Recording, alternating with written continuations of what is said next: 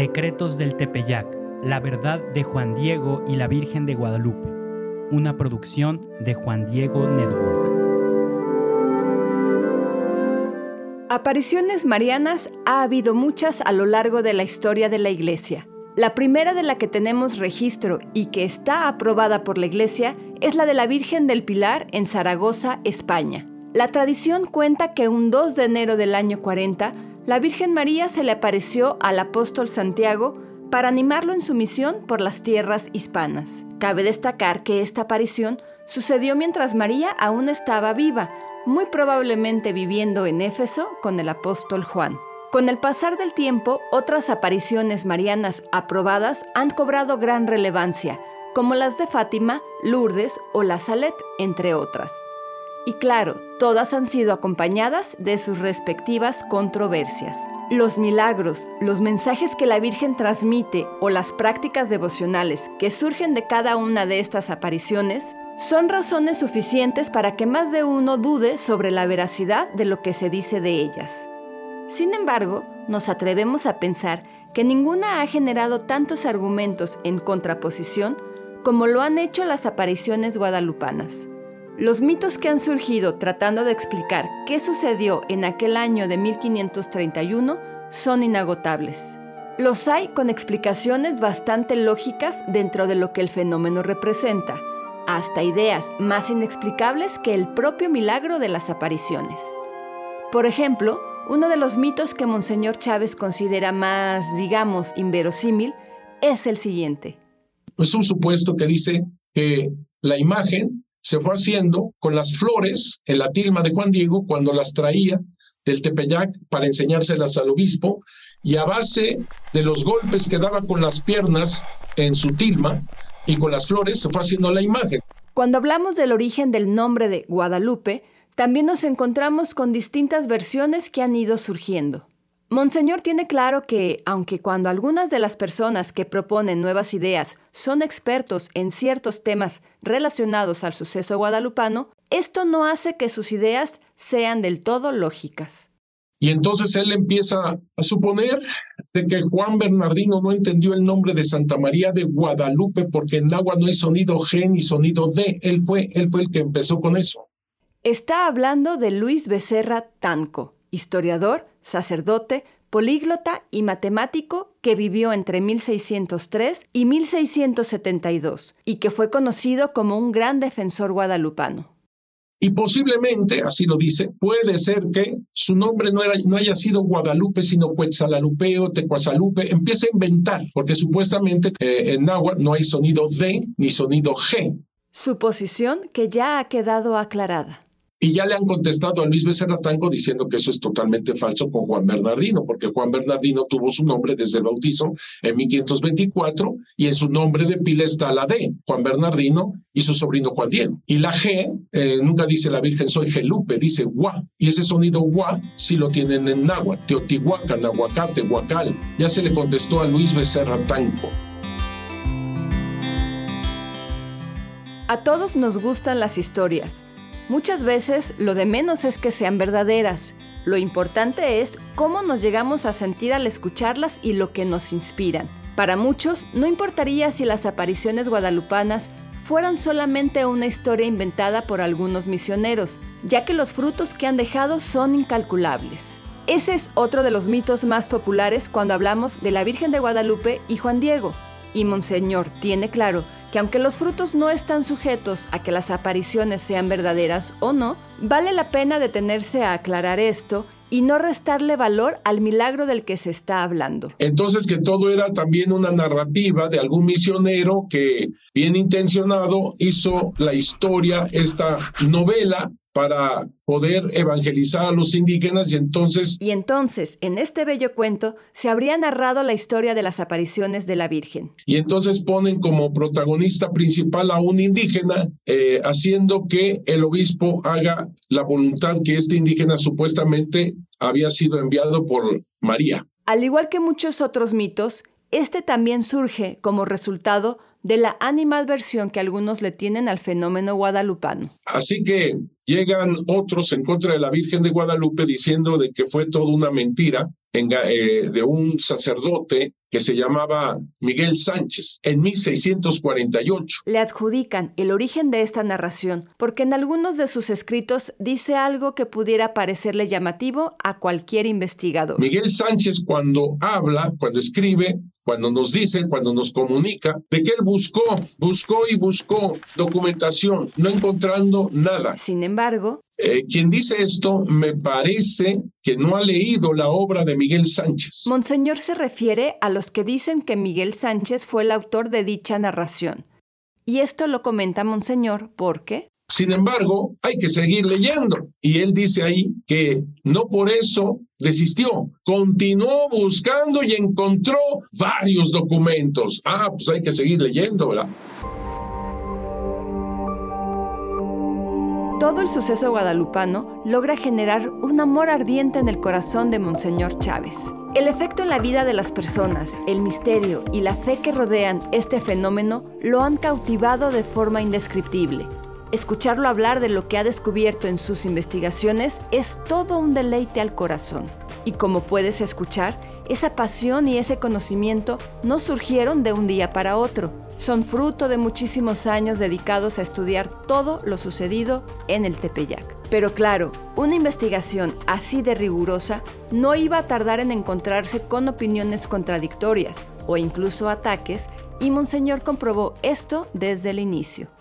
En 1978, cuando yo era joven y bello, hace muchos años, casi siglos, este, empecé a hablar, empecé a, a, estudiar lo de la Virgen de Guadalupe y todo lo que me venía en mano, pues prácticamente yo pensaba que era verdad. Asimismo, también más o menos en esos años del 78, comenzaba a escuchar algunas cosas que no eran muy buenas para la Virgen de Guadalupe. Entre todas las opiniones que surgen, algunas son bastante curiosas, como por ejemplo el tema de llamarla la Virgen criolla. En muchos de estos escritos se le llama a la Virgen de Guadalupe como criolla. Para nosotros, en pleno siglo XXI, ese término se puede relacionar directamente con el movimiento de independencia. Sin embargo, en aquella época se entendía de otra manera. En el siglo XVI y XVII no tiene la connotación al decir criolla como independentista. Como si las apariciones guadalupanas buscaran propagar las ideas de independencia que pudieran haber surgido ya en aquellos años. Eso es totalmente falso, es anacrónico, porque algunos de los que están en contra de la Virgen de Guadalupe empiezan a hablar de esa manera, de que la Virgen de Guadalupe es un invento del criollismo para independizarse de España, nada más lejos de la verdad. Eso no es cierto. En este contexto, el adjetivo de criolla se le adjudica entendiendo su significado como las personas nacidas en América, pero de origen europeo. Se le dice criolla porque nació en Nueva España, porque surgió de Nueva España, porque se apareció en México, queriendo subrayar de que no la trajeron de Extremadura, España, sino que nace en tierra mexicana. Esa necesidad de dejar claro que la imagen no había sido traída de España surge porque había una insistencia en creer que los españoles trajeron la imagen como una estrategia de evangelización. Al inicio de su investigación, esas ideas no le parecían tan descabelladas a Monseñor Chávez. Yo no sabía realmente si era cierto eso de que la trajeron de España, de Extremadura, porque hay un monasterio dedicado a la Virgen de Guadalupe en Extremadura y fueron los españoles, porque desde la reina Isabel tan devota, desde Cristóbal Colón tan devoto, Hernán Cortés tan devoto, entonces ellos fueron los que instalaron la Virgen de Guadalupe. Poco a poco fue descubriendo que lo que se decía no cuadraba mucho con los hechos que iba encontrando. Algo primordial para llegar a dichas conclusiones fue el testimonio de Fray Bernardino de Sahagún. Fray Bernardino de Sahagún está desconcertado porque tienen tantos indígenas a ver a la Virgen de Guadalupe. Antes de continuar, es bueno aclarar que su testimonio suele cobrar gran relevancia cuando se habla del suceso guadalupano, ya que fue uno de los mayores expertos y eruditos con relación al tema del encuentro entre la cultura española y la cultura náhuatl. Su vasto conocimiento quedó plasmado en su obra Historia General de las Cosas de la Nueva España, una obra de incomparable valor histórico. Ahora sí, continuemos con lo que el testimonio de Fray Bernardino nos puede aportar a esta investigación. Y él mismo se pregunta, hay tantas imágenes de, de María, perdón, de María, hay muchas advocaciones de María en muchas iglesias, ¿por qué viene tanta gente? Y no solo a los indígenas, también a los españoles ir en masa ante la Virgen de Guadalupe y lo tenemos en varios documentos en 1556. En uno de estos documentos, Fray Bernardino se expresa de la imagen de una forma que puede sonarnos bastante agresiva. Este documento se llama Información de 1556. Aquí dice, parece esta invención satánica para paliar la idolatría. ¿Qué tal?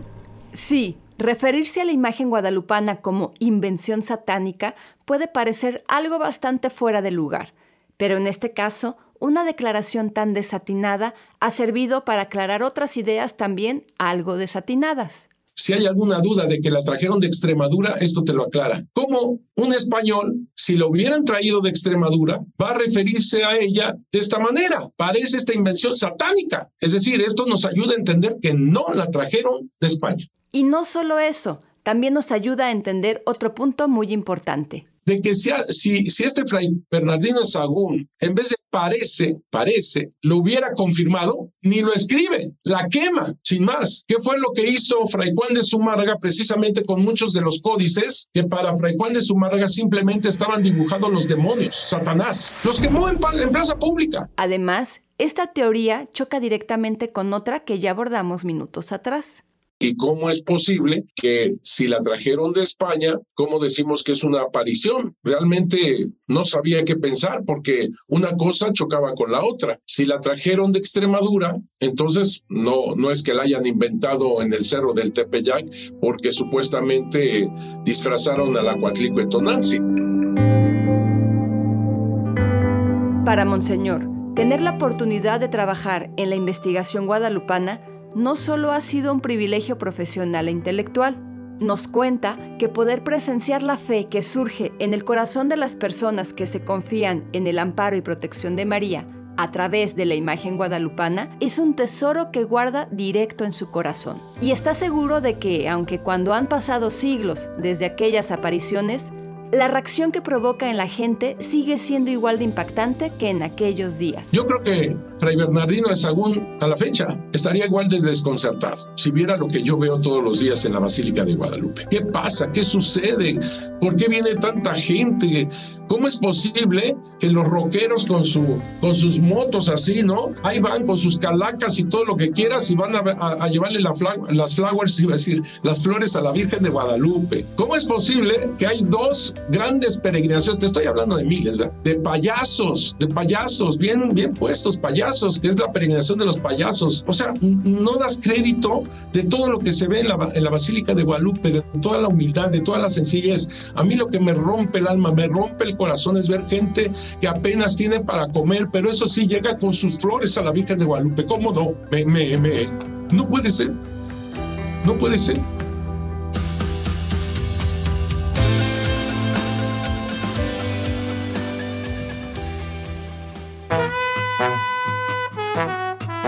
En el siguiente episodio abordaremos una de las preguntas más controversiales que rondan a la imagen guadalupana.